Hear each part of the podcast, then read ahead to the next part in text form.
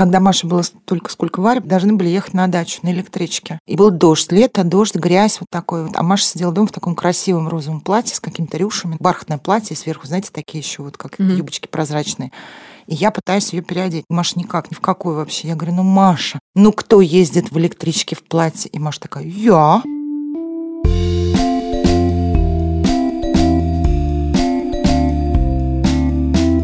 Всем привет! С вами честный подкаст о материнстве «Ты же мать». И с вами его ведущие. Настя Хартулари, и у меня есть дочка Варя, ей скоро будет два года. Меня зовут Саша Давлатова, у меня трое детей. Пять лет, это мальчик Костя, еще у меня есть дочка Маша, ей 13 лет, и сын Миша, ему ровно 18 лет и 6 месяцев. Меня зовут Настя Красильникова, у меня есть сын Федор, ему три года. А сегодня мы поговорим про характер наших детей. Для начала предлагаю определиться с термином. Что это такое вообще за категория? Что такое характер? Вот я так и знала, что что-нибудь такое будет, и что надо обязательно погуглить какое-нибудь определение научное а характера для Насти. пожалуйста. Ну, мы же, когда говорим эмоция, чувства, характер, мы же не, ну, не психологи, мы же какие-то просто понимаем свои... Ну, то есть ну, да, не обязательно... Да. Раз уж мы обсуждаем эту штуку, было бы хорошо договориться, что мы все под ним понимаем. Ну, какие-то возрастные личные свойства ребенка. Это... Ваши оценки еще причем. Да. Но в нашей оценке, правильно? Это, наверное, изменчивая какая-то категория возрастная. Ну, да? я могу на примере только рассказать. То есть вот Миша, когда родился, он никогда не плакал. Он был тот младенец, который не рыдает. То есть только когда он был голодный. Я думаю, что это связано с тем, что он жил в реанимации, его кормили по режиму, он там был без мамы, может быть, поэтому он так легко дома как-то адаптировался. То есть он даже не плакал, он просто подавал голос каждые три часа, потом каждые три с половиной, когда его надо было кормить. Когда он научился улыбаться, он вот улыбался всем. То есть ты заходишь в комнату, лежит ребенок в кроватке в три месяца, играет сам с собой ручками, тебя видит и улыбается. Меня даже знакомые какие-то спрашивали возмущенно, почему он все время вот улыбается, почему такой позитивный. Он всегда всему был рад. Он менялся в каких-то других своих свойствах, да, он там ну, делался более неудобный, там, менее, не знаю, еще какой-то, но он всегда был очень позитивный. И это было вот основное такое свойство как бы Миши, что он прям страшно позитивный, он веселый такой вот ребенок. А потом, когда ему было пять лет, я даже помню этот момент, я даже помню людей, которые были у нас в гостях. Был Миша, ему было там пять с чем-то, и Маша, которой было там пару-тройку месяцев. И друзья у нас были тоже с ребенком жена вот моего друга, она психолог, психотерапевт. С тех пор я их ненавижу. И она так посмотрела, говорит, а у вас мальчик всегда такой вот негативный? Ну, он же вот прямо мистер негатив. Что-то рассказала про вот негативные свойства Мишного характера, еще что-то. Ну, сейчас он, его нельзя называть негативным, он веселый. Но у него такое парадоксальное чувство юмора, такие черные шуточки, он такой циничный, может быть, это в речи. То есть во внешних проявлениях можно считать его вот как бы, ну, такой недобродушный весельчак, как он был до пяти лет, да, то есть он такой вот скорее но я даже потом уже выяснила, с чем это связано, как я считаю, что сестра у него младшая появилась. То есть это ровно совпало, вот это изменение, я про это уже говорила. Но то есть это не постоянная величина оказалась, вот вся эта его веселость. А Маша, например, и она уже 13 лет сохраняет это свое свойство. Маша человек кремень просто. То есть Маша стоек, Маша очень спокойная, очень такая выдержанная. Когда ей было полтора года, она заболела, ей надо было давать антибиотики. Я много читала тогда мамские форумы всякие. И знаете, когда пишут, ой, у моего такой характер, его не заставишь делать то, что он не хочет. Никогда не могут прививку делать. Нет, пишет мама там годовалого ребенка какого-то. Его не заставишь. Вот у меня домаш таких не было проблем. Ну что, берешь ребенка на прививку, ноги зажимаешь его своими ногами, а левой рукой держишь его тело, ну, прижимая к себе, да, спинку к себе, а тело и, соответственно, правую руку, правой рукой держишь его лоб, все, прививка все, все, все свободны. И вот Маша было полтора года, она заболела, у нее был отит, и ей надо было давать антибиотики два раза в день в жидком виде. Через такую, ну, какую-то там трубочку, не знаю, пипетку. Я, няня и мой муж, это был второй ребенок. Мы делали это втроем. Няня специально приходила с утра пораньше. То есть мы ее клали на кровать. Один держал ее, прижимал как-то к кровати, другой сжимал ей руку. То есть нас было трое. Из них двое, в общем, опытные родители. А третий, значит, э, засовывал ей это в рот, и потом надо было зажимать ей рот еще минут пять. Она лежала, не сопротивлялась, но как только ты убирал руку, она это выплевывала тебе в лицо. Потом как-то няня сказала, что она не может так мучить ребенка. Я разработала целый способ. Я купила вот такие пакетики с соком маленькие, 200 граммовые. И я туда ей вливала, Маша отказывалась полтора года брать сок с уже вставленной трубочкой. То есть она подозревала, что ее обманывают. Я никак не могла ее, ну, то есть не обмануть, не внуш... В итоге я шприцом, да, одноразовой иголкой сбоку делала дырочку, вводила туда антибиотик. Она сама, значит, вставляла трубочку. Ну, то есть человек стоял на своем, и она так и умеет до сих пор. И вот Маша такая осталась. Она прям вот точно знает, что она хочет, она это получает или не получает. Когда я была два года, я ее укладывала спать и засовывала соску ей. Мы давали пустышку, не прогрессивно, лишь бы она уснула. И она не хотела спать, поэтому она выплевывала пустышку. Я опять ей засовывала и ждала. И в итоге она вытащила изо рта пустышку, хряснула ее об пол и больше не взяла пустышку вообще ни разу. После появления Кости ничего не поменялось в ее характере, поведении каких-то? Нет, они все-таки уже, я думаю, взрослые были. У нас была история два года назад. Ну, ей было 11 или 12, я не помню, Маш, прости. Мы были на даче, Маша была в городе, Миш куда-то ушел, и нас стало заливать сверху квартиру. Пока мы приехали, я звонила Маше, там лужи какие-то воды, соседи ходят по дому. Я звонила Маше и говорю, Машечка, если тебе страшно, уйди из квартиры просто как бы. Она говорит, нет, нет, я поставила везде тазики, где льется с потолка. Сижу у себя в комнате, смотрю Гарри Поттера, тут не льется. Когда я приехала домой, уже Маша вернула домой Мишу. Миша уже какими-то моими полотенцами новыми вытирал уже эти лужи. Маша сказала, ну вы вернулись, я иду, а то меня девочки ждут гулять. Я говорю, Маша, боже мой, ты такая спокойная. Ну, потому что у нас реально в четырех местах квартиры с потолка хлестала вода, так заметно. Маша на меня посмотрела, говорит, я спокойная. Нет, ты знаешь, я сейчас очень нервничаю. И спокойно пошла гулять с девочками. Ну, то есть вот она прям... И это было с детства, она вот такая была. Это как-то трансформировалось, потому что она в детстве не была, может быть, выдержанная, но она вот знала точно то, что она хочет, она это получала. Маша умеет вот всегда добиться своего. И так ровно, спокойно, без истерик. То есть как-то всегда так получается. Ну, так она стоит такой вот, как, не знаю, как монумент. Маша уважуха. Нам всем нужно такое спокойствие, быть таким Да. памятником и монументом. А как вы думаете, вот характер — это что-то такое, заложенное в маленьком человеке изначально, или это что-то, что вкладывается родителями, или, может быть, что это передается от родителей на генетическом уровне? Я не знаю, я считаю, что что-то есть, э, конечно, передается, я не знаю, генетически это, наверное, не научно так говорить, но я вижу в своих детях какие-то черты, которые, ну, свойственны мне. Моя мама видит в них какие-то даже жесты, которые свойственны были моей бабушке, например, и какие-то ну, может, тоже похожи на своих родителей. Что-то, мне кажется, под воздействием тяжелых разных жизненных обстоятельств, несправедливости со стороны родителей, детских травм там или как угодно это назови. То есть меняется, у нас же тоже, вот у вас меняется характер. Мне хочется верить, что да, что, может быть, я где-то становлюсь лучше. А может быть и нет. Ну, я вот была очень всегда тревожная, а теперь, мне кажется, я довольно спокойная стала. И это по сравнению с тем, как было. Ты у Маши научилась? Нет, это под давлением жизненных, мне кажется, обстоятельств. Ну, с тремя детьми не мудрено, наверное. Ну, то есть, если бы вот а, 10 лет, 15 назад у меня была такая интенсивность жизни происшествий мелких, как сегодня, я бы уже, наверное, ну, сама бы, честно говоря, сдалась в какую-нибудь клинику неврозов. А сейчас так я ничего. Ну, как мне кажется, может, я ошибаюсь. Ну вот у Федора какой характер? Федор какой он? Все-таки характер это какая-то странная штука. Я не очень понимаю, что это значит, но какой Федор, я могу сказать, он человек семейный. Ему нравятся только те люди, которых он хорошо знает. То есть в незнакомой компании он не ориентируется, он не любит шумных сборищ, он не идет легко на контакт с незнакомыми людьми. Вот. И ему нужно, чтобы было как можно меньше людей вокруг него.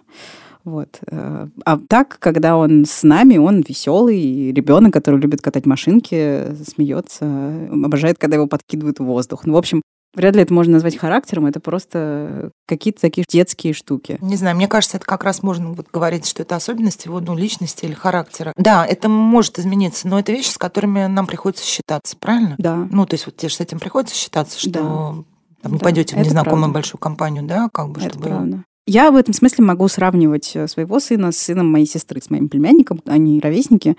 Вот. И мой племянник Илья, он, э, в отличие от моего сына, супер компанейский чувак. Ему очень нравятся все люди. Он может прийти в гости к незнакомому человеку, э, через три минуты взять этого человека за руку, отвезти его в какую-нибудь другую комнату и сказать, давай играть со мной, со мной в машинке. Вот. И это то, что там, от своего сына я даже не жду. Это, да, человек гораздо более открытый, такой веселый, темпераментный и все такое. Вот. А мой ребенок, ну, то, что, наверное, называется интроверт. Пока он такой. Возможно, пройдет время, у него появится интерес к другим людям. Ну, я надеюсь на это. Но да, ты права, что приходится свою жизнь адаптировать под эти его особенности. Ну, можно в каком-то возрасте создать ребенку режим, он нем будет жить. Ну, я не говорю про там грудного младенца, да. Там можно приучить его к какой-то еде, например, постепенно. Но вот здесь такие вещи, которые ты не можешь перестроить, пока сам не перестроится. Ну вот на самом деле немножко тоже не так, потому что я знаю, что на то, чтобы выстроить какой-то контакт с новым человеком, ему нужно какое-то время. То есть если у Ильи, например, это происходит мгновенно, потому что он просто очень дружелюбный, ему все люди братья, то Федору нужно типа полчаса. Он будет приглядываться, он будет прятаться за меня, он будет тянуть меня за руку, чтобы мы оттуда ушли. Вот. Но через полчаса, если человек проявляет к нему интерес и пытается как-то завлечь его, играет с ним, он в общем, вовлечется в эту интеракцию. Ну, то есть, как бы, это не про характер, это то, что называется на языке детских психологов сложности адаптации. Он сложно адаптируется в новых компаниях и в новых помещениях. И, опять же, говорят, что это может измениться с возрастом. То есть у детей, в принципе, у многих интерес к другим людям после трех лет начинает только появляться. Ой, я тебя умоляю, у некоторых 18 он только появляется и ничего. Ну да. Ну, я, кстати, переживала, что Миша, он не то что не общительный, но у него было мало друзей в школе. Они были, ну, потому что у него такой противный характер, он там гадости говорит, еще что-то. И они постепенно появились, эти друзья, и они с ним остаются, да, то есть их может быть немного, но это те, кто знает, что Миша хороший на самом деле, это просто внешне. Но чем старше он становится, тем как бы это легче все, да, и у него сейчас больше гораздо... То есть я даже удивлена, как у него круг общения, что мы звонят все время, он с кем-то переписывается, потому что раньше скорее мне казалось, ну вот он такой нелюдимый, дома много времени проводит. В ситуации с подростком, вот сейчас я опять же сталкиваюсь с тем, что Маша шарится все время где-то, и у него много, вот у него социальная жизнь очень активная, а у Миши ее не было. И я даже не знаю, что тревожнее для родителя, потому что когда ребенок сидит, подросток дома, переживаешь, что как-то у него нет друзей. Да даже когда не позвали на какой-то день рождения в третьем классе, а все там, да, ой, это вообще дно. А Миша был тот мальчик, которого иногда не звали. Дорогие родители Мишных одноклассников, я на вас не обижаюсь, если вы меня слушаете. Я прям очень переживала. А сейчас я ужасно переживаю, что Маша очень много где-то ходит, у нее много знакомых. И, и не только потому, что коронавирус, а вообще потому, что как-то это все тревожно. Но это тоже же свойство какой-то да, личности и характера. Маша всегда была более открыта людям тоже, то есть спокойнее она совершенно адаптировалась. Если в детстве это было, что она на любом празднике шла, расталкивая всех, и Деду Морозу рассказывала свой стих, потому что ей надо. А там а Миша держался лет до четырех за мою юбку или за брюки, как правило, да, и там его надо было уговаривать, что это стишок, он его выучил. Ну, вот как ты про Федора говоришь, да, там полчасика нужно было. А Костик был, кстати, тоже совершенно наглый и уверенный в себе ребенок, который с рождения, по-моему, шел ко всем, лишь бы только кто-нибудь вообще обратил на него внимание. Но как-то после четырех это стало меняться. Он еще он такой здоровый, а он так прячется из-за меня, говорит, не хочу, пусть эта женщина уйдет, например. А эта женщина при этом слышит, да? Что да, вчера ко мне приходили соседи, и он прям, пусть они уйдут. И он он уже не такой малыш трехлетний, да, когда это, ну, вроде норм. Еще он напрятался за дверью, он хотел, чтобы я ему что-то сделала в это время. И кинул из-за двери в нашу сторону лопату свою. Хорошо, что не попал. Тоже, как бы, не знаю. Ну, с другой стороны, человек добивается своего. Ему нужно мое внимание, он его добивается всеми возможными способами. Костя, кстати, умеет тоже получать внимание. Вот здесь, мне кажется, это, кстати, четко объясняется многодетной семьей. Ну вот когда он родился и был там малыш, и вот он лежал в кроватке, он плачет, никто к нему не подойдет, потому что всем есть чем заняться, да, то есть все время приходилось как-то привлекать внимание, отжимать свой кусок, да, там, тебе никто не даст шоколадку или конфету, если тебя нет рядом, про тебя никто не вспомнит, да, вот из серии, поэтому он вот, да, он такой настойчивый. Это тоже не всегда удобно, но, может, для него хорошо.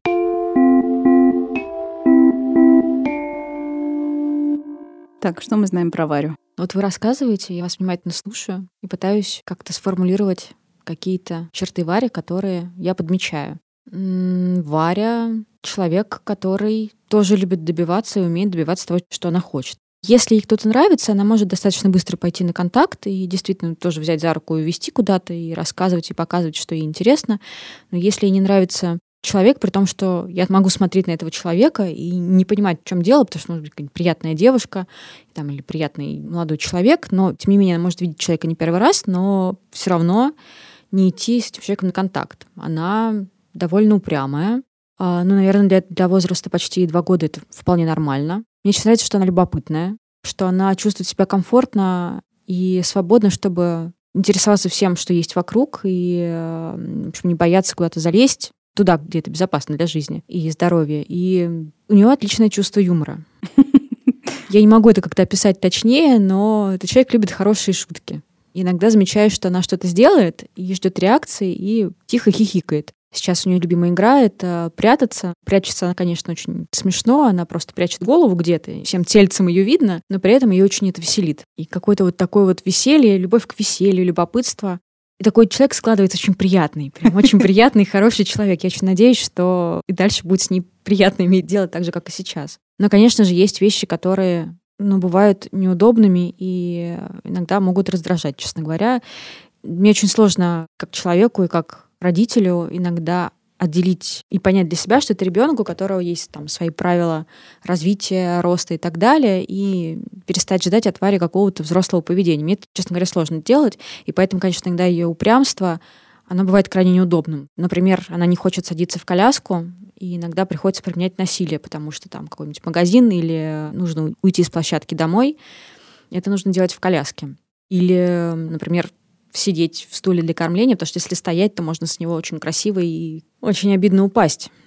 Ей не очень нравится сидеть. Вот эта вот борьба иногда за власть, она бывает очень некомфортной, потому что в моменте борьбы мне нужно добиться своего, а потом я чувствую, что прям мне неприятно, потому что я вроде как победила, но это, это же не борьба, это же не война. Наверное, это все как-то решается взрослением и э, моим каким-то тоже взрослением параллельно с Варей. Когда Маша была столько, сколько Варя, должны были ехать на дачу на электричке. И был дождь, лето, дождь, грязь вот такой вот. А Маша сидела дома в таком красивом розовом платье с какими-то рюшами. Бархатное платье, сверху, знаете, такие еще вот как mm-hmm. юбочки прозрачные. И я пытаюсь ее переодеть. Маша никак, ни в какую вообще. Я говорю, ну, Маша, ну кто ездит в электричке в платье? И Маша такая, я. У нее были темно-синие сапожки, потому что это от старшего брата они ей достались, какая-то жуткая куртка. И, значит, в электричке мы это расстегнули, она в таком вот, в этой грязной, ужасной электричке, не вот современная. И на нас так все еще косились немножко. И я думала, сколько раз в своей жизни я видела дебильно одетых девочек, ну, мне не нравилось, как они были одеты. Я думаю, боже мой, ну какая мать, вот как можно вообще ребенка в это обредить? И вот тут я поняла, что проще поехать в платье, угу. чем как-то вот э, настаивать на чем-то своем. Угу. Я ее хватала, я бегала за ней по квартире, без этого тоже не обошлось. Вот, без насилия. Я там как-то, ну, пыталась это расстегнуть, стянуть, да, она кусала меня за руки, ну, и вот проще было так. Ну, что с этим делать, мне пока непонятно. И... Слушайте, я ничего не делаю. Ну, как бы не хочет сидеть в стуле, я каюсь, я хожу за ним с тарелкой. К третьему ребенку я тоже так делала. Первых двух мне как-то удавалось, но это очень много усилий тоже стоило. Но я еще стараюсь, потому что ну, вроде как правило, что мы едим за столом. Ну ладно, если не за столом, то, по крайней мере, не уноси хлеб в другие комнаты, потому что, честно говоря, меня ужасно выносит, когда крошки, вот эти вот пятна по всем поверхностям дома. Я нахожу на диване бананы. Я прям плачу, когда тебя слушаю. У нас все в пятнах, все обои в крошках. Ну, то есть это прям вот, блин, Держись, я тебе советую, держись, корми в стульчике, и у вас будет хотя бы нормальная жизнь в квартире. Ну просто хотя бы она, чтобы не вставала в этом стульчике, потому что когда она встает, я правда боюсь, что она сверзнется, потому что одно неловкое движение, и будет бам, как говорит Варя. А Федор говорит бух. Или бух, или бам, и ой-ой-ой. можем поговорить про то, как меняется наш характер с детьми. Ох, это очень сложно. Я понимаю, что вот обращаясь назад и говоря про черты Вари, могу сказать, что она очень эмоциональная, то есть она любит повеселиться, но она еще бурно реагирует, когда ну, злится в том числе. То есть сейчас она может меня оттолкнуть, кинуть либо в меня, либо куда-то какие-то вещи. И я понимаю, что я тоже, в общем, иногда очень сильно злюсь. И очень тяжело учиться терпению. Вот мне очень это тяжело дается. Как вы, как у вас с терпением? Ну, на самом деле, это хороший поворот про то, как меняемся мы с рождением детей. Я все время об этом думаю в контексте всего, что происходит, что насколько спокойнее была моя жизнь до того, как у меня родился сын, и что теперь мне нужно думать не только о себе, но и о нем, и о себе как о человеке, который обеспечивает его жизнь. И вот это супер тяжело, что раньше от меня, собственно, никто не зависел, только я от себя зависела, и все. А теперь у меня как бы есть э, очень зависимый от меня еще один новый человек. И это очень сильно давит. Например, это не совсем про характер, но у меня появились разные фобии после родов, которых у меня никогда не было. Теперь, например, я боюсь летать.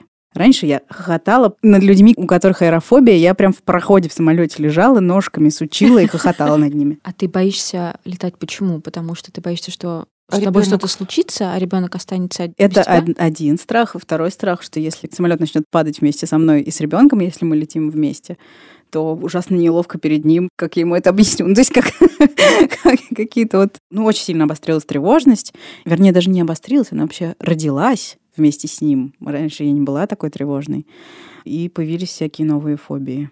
При этом, мне кажется, я вместе с рождением ребенка вышла на какой-то новый уровень эмпауэрмента и стала больше себе доверять. И в каком-то немножко более качественном контакте с собой теперь я нахожусь. И я не боюсь, например, когда я злюсь, а, сообщать об этом людям, на которых я злюсь. Перестала, в общем, всякие порицаемые обществом эмоции себе запрещать. А если ты злишься на Федора, такое бывает? Ты знаешь, вот, кстати, с этим мне, видимо, как-то повезло, даже если такое бывает. Ну, то есть я ему могу сказать, типа, Федор, я сейчас очень злюсь. Да, мой вот, вопрос был все. Один единственный раз я ночью, когда была какая-то 148-я бессонная ночь подряд, и он опять что-то там от меня хотел, я очень сильно разозлилась и кинула в стену камеру от видеоняни. И он испугался и заплакал. И с тех пор я больше ничего такого никогда не делала. Ну, надо сказать, что я тогда была уже просто совершенно измучена, истерзана. Mm-hmm. У меня не было никаких сил ни на что. И мне хотелось только рыдать и, и вообще исчезнуть. И меня так сильно, да, захлестнула волна ярости. Даже не на него, а просто жизнь какая-то стала ужасно тяжелая, и я не справляюсь. Вот. А так у меня нет такого, что я прям как-то сильно на него злюсь. Он иногда делает мне больно, причем ну, не то, что он хочет сделать больно, он никогда не дрался и не кусался, ничего такого не делал. Он просто как бы не очень ловкий пока, и он может мне как, коленом заехать в глаз. Это больно. И в эти моменты я, да, мне досадно, ужасно, что вот сейчас мне вот так вот больно. Мне жалко свой глаз. Вот, но это, опять же, как-то не очень на него направленная злость. Это просто в целом, типа, ну, как бы... Но ты при этом проговариваешь, что ты сейчас какие эмоции ты испытываешь. Да, но я mm. никогда не орала ни разу в жизни на mm. него. И даже вот в ситуациях, когда он не хочет садиться в коляску, то, о чем ты рассказываешь, мне очень сложно позволить себе проявить агрессию, потому что mm-hmm. у меня очень много связано с этим всякой рефлексии я не могу его силой усадить, мне кажется, что это насилие. Я ему говорю, малышарики? Он говорит, да. Я ему отдаю свой телефон, и мы с ним едем, куда мне надо. Мне кажется, что когда речь идет про маленьких детей, я буду говорить про своего ребенка, потому что обобщение это враг мыслящего человека. У меня ребенок еще пока не совсем тот человек, про которого можно с уверенностью сказать, какой у него характер, потому что пока он маленький малыш. Год назад он очень любил книжки. Сейчас он очень любит машинки. Не сомневаюсь, что еще через год он полюбит или динозавров, или Спайдермена, или пиратов, или эм, кукол Барби. Вот. И мне кажется, что пока про своего ребенка я могу скорее говорить про то, что его сейчас увлекает. И мне кажется, что характеристика «мой сын Федор любит машины с мигалками» — это вряд ли характеристика характера. Тем не менее, это, в принципе, самая яркая характеристика моего сына. Возможно, характер все-таки проявляется, наверное, уже когда дети немножко подрастают, и могут артикулированно там заявить о чем-то. Мой сын пока очень мало говорит, и, возможно, в этом причина. То есть он не рассказывает мне, что он там чувствует, думает, хочет и планирует, вот. Но э, я думаю, что когда он заговорит, возможно, я узнаю о нем много нового. С нетерпением жду этого момента. Но есть же такие вещи, неважно, машинки он любит или Барби или еще что-то, а вот он любознательный или нет? Он любит узнавать новое, ему нравится или нет?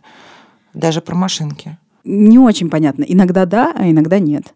То есть, э, например, он привязан к каким-то определенным книжкам довольно долгое время, а потом он забывает про них и становится привязан к совершенно другим книжкам. Вот. Но э, есть книжки, которые он вообще терпеть не может и не разрешает их читать. Никогда. Вот. И это как бы... Ну, это все время меняется. То есть, ну, я вижу, насколько сильно он меняется постоянно. У него нет никаких конкретных качеств. Вот, например, про себя я могу сказать, я человек яростный. Так я себя характеризую. Первая характеристика, которая мне приходит про меня, она такая. У Федора какой-то такой вот конкретной характеристики я пока не могу придумать. Я скорее определяю его через то, что я к нему чувствую, потому что пока это вот то, что получается. То есть я его люблю, он очень любимый ребенок. Вот, вот как бы какой у тебя ребенок? Он очень любимый, он чудесный. Он чудесный для меня. Я вот думаю, что возможно, другим он не понравится. вот, но для меня он как бы он совершенство.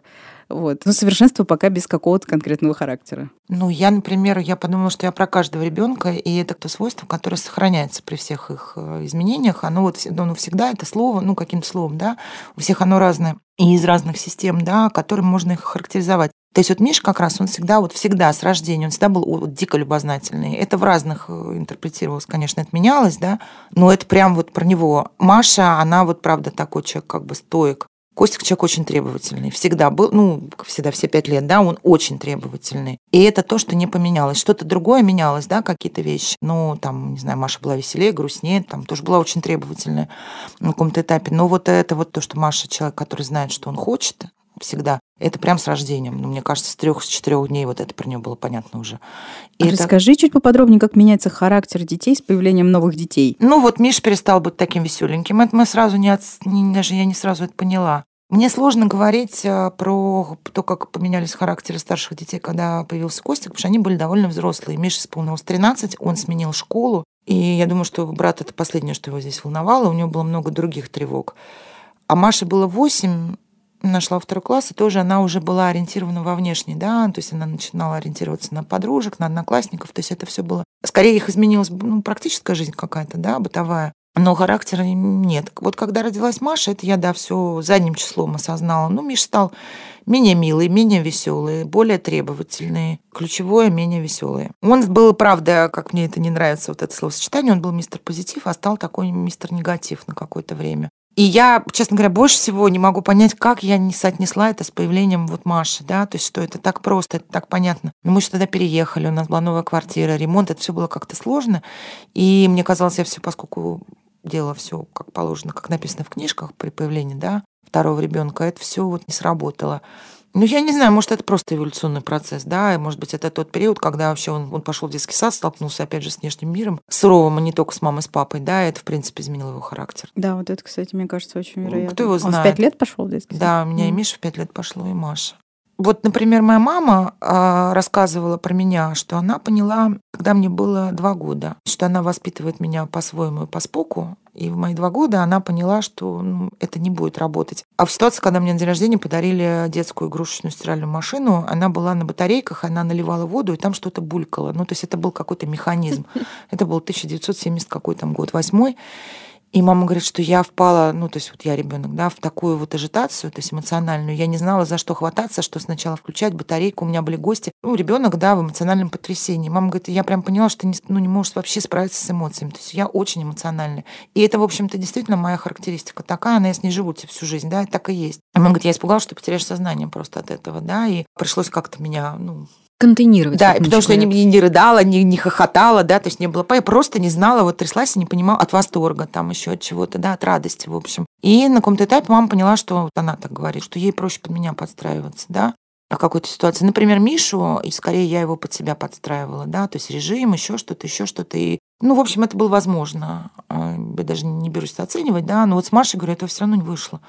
Я по тем же действовала, да, как бы каким-то ну, рецептом. Маша вообще другая. Вот Миша, он как я, и как вот моя мама про меня рассказывала, про моего отца, например. Она вот говорит так, что когда у нее проблемы и что-то происходит, да, и это свойство моей мамы действительно, она, ну, может быть, у нее есть момент паники, да, ну, какой-то, но дальше она сидит и, значит, взвешивает, как это все решать. Дальше она составляет план и действует по этому плану. Я в такой ситуации, и Миша, вот мы как бы близнецы-братья. Мама говорит, что мой отец был такой. Это просто спрятаться под одеяло, закрыться с головой. Все плохо, да, жизнь кончена. И какое-то время вот такой паники. Потом, ну, тоже ты начинаешь выползать. Иногда тебе кто-то помогает. Миша, я, ну, как-то, да, уже знаю. Но вот это прям семейное какое-то, да, то есть оно передается. Маша другая. Я считаю, что это вот черта характера такая, да. Ну, и это уже не спишешь на какую-то там мою особенность, что я там, не знаю, мать многих детей, поэтому я тревожная, а Миша там еще что-то. Нет, это вот прямо передается как бы. А Маша, я не, не знаю, кстати, даже не могу сказать, кого она пошла. Может быть, моего мужа. Ну, то есть у меня не в моих родственников точно, у меня таких вот нет. Ангелов мужчине, как Маша, таких вот прямо что-то я не представляю. Может быть, мою маму. Ну, вот ваши дети на вас похожи? У вас есть одинаковая реакция на что-то? Ну, Варя внешне на меня очень похожа. Про реакции мне сложно сказать, потому что но она совсем еще тоже крошечка. Но ну, и... ты сказала, что у нее есть чувство юмора. И оно тебе нравится. Ну, возможно, да, что чувство... Ну, я не уверена, что чувство юмора пошла в меня. Я в своем чувстве юмора не уверена совсем. Я допускаю, что многое из того, что мне нравится в Варе, это действительно этап развития, и во многом это то, что я выдаю желаемое за действительное. Ее упрямство, ее любознательность, ее чувство юмора, то, что она тянется ко многим взрослым и к детям, я, например, э, довольно тяжело иду на контакт с новыми людьми, а Варя очень радостно идет к другим детям и общается с ними. В последнее время она часто обнимается с другими детьми. Она выбрала время. Она выбрала время, да, и иногда дети бывают несколько крупнее нее. Недавно была ситуация, когда она обняла девочку, которая была гораздо ее больше, а потом они вместе упали, и эта девочка упала на нее сверху. Боже. И мне было немного страшно, но вроде все в порядке. Я поняла, мой сын очень похож на меня тем, что он предпочитает людям собак. Он никогда не идет на контакт с людьми, и всегда он не пропускает ни одной собаки. Все собаки, ну, у нас собака, собака — это его первое слово, аба. Вот, и все собаки, которых он встречает, он ко всем подходит, всех трогает, показывает нос, хвост, смеется и, в общем, проводит с ними время. И так было всегда. И ты тоже так. Я очень люблю собак. Вот, видишь? Да, и он с младенчества, когда видел нашу собаку Рони, он всегда страшно хохотал. То есть он, она его научила смеяться буквально. Она просто заходила и, в комнату, и он просто заливался хохотом. И до сих пор он страшно ржет, когда она... Что бы она ни делала, он смеется, он пытается на ней кататься. И всех собак, которые у близких наших людей, он тоже всех их знает и любит. А других животных? Кошка, Кошек? которая у его бабушки с дедушкой, он скорее ее терроризирует. Собак он именно любит. Он их кормит, он приносит им булочку, говорит ням-ням-ням сейчас. Вот. Ну, в общем, прям много любви к собакам. Это в меня.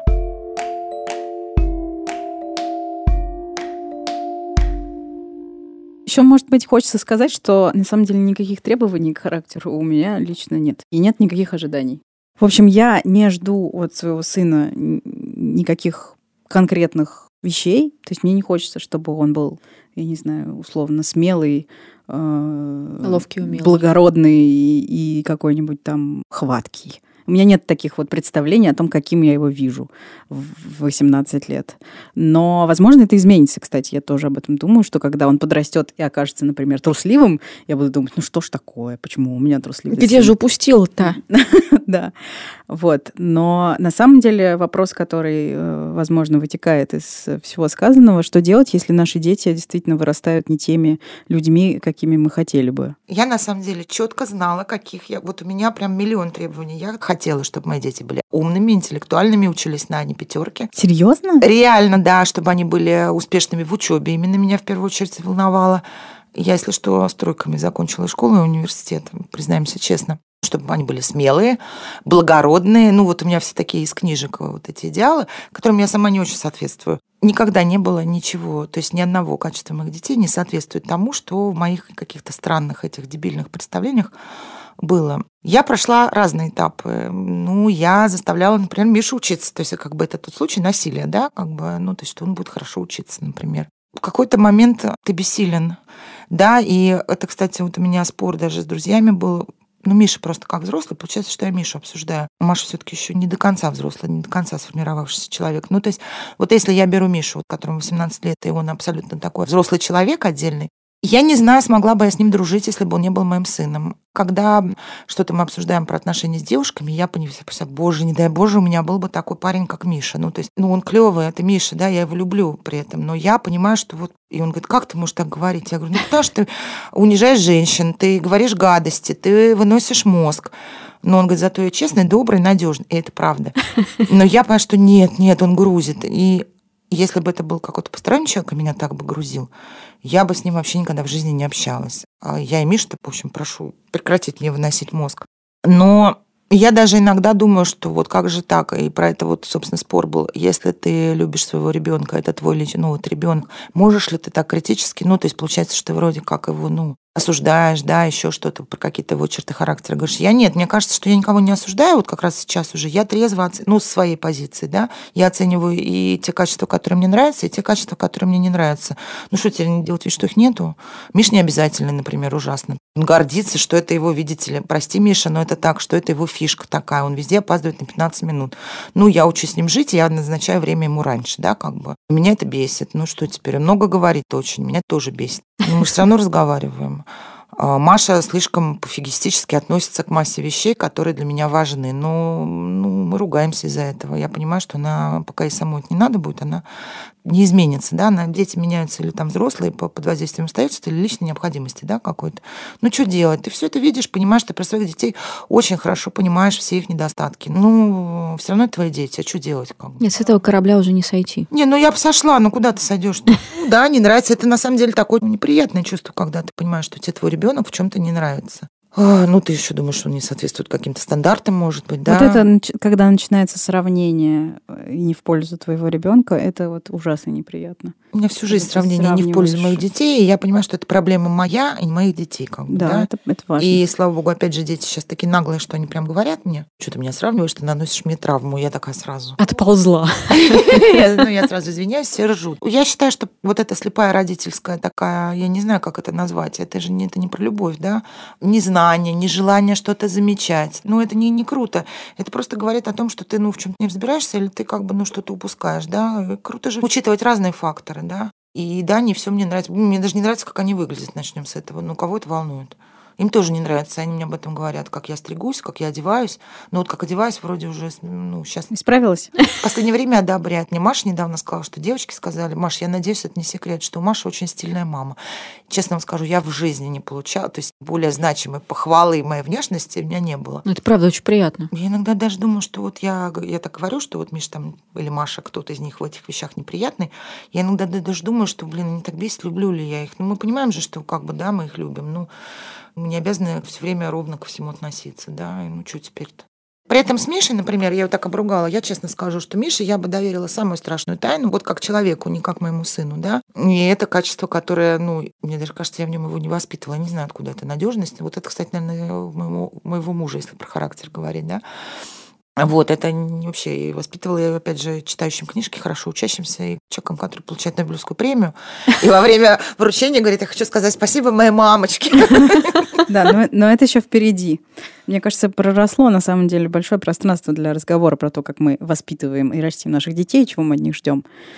Но это уже в следующих сериях. Спасибо всем, кто нас слушал в это непростое время.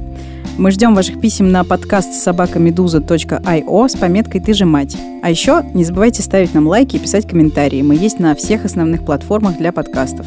В Apple Podcast, в Spotify, в Google Podcast, в Яндекс.Музыке, Кастбоксе, на Букмейте и даже на YouTube. Там у подкастов «Медузы» есть отдельный канал. Ссылку на все эти платформы вы найдете в описании этого эпизода. Встретимся с вами через неделю, а пока можно послушать другие подкасты «Медузы». Например, подкаст «Сперва роди». В нем родительство обсуждают три молодых отца – а еще подкаст о финансовой грамотности «Калькулятор». С вами были ведущие подкаста «Ты же мать» Настя Хартулари, Настя Красильникова, Саша Давлатова. Пока! Пока. До свидания.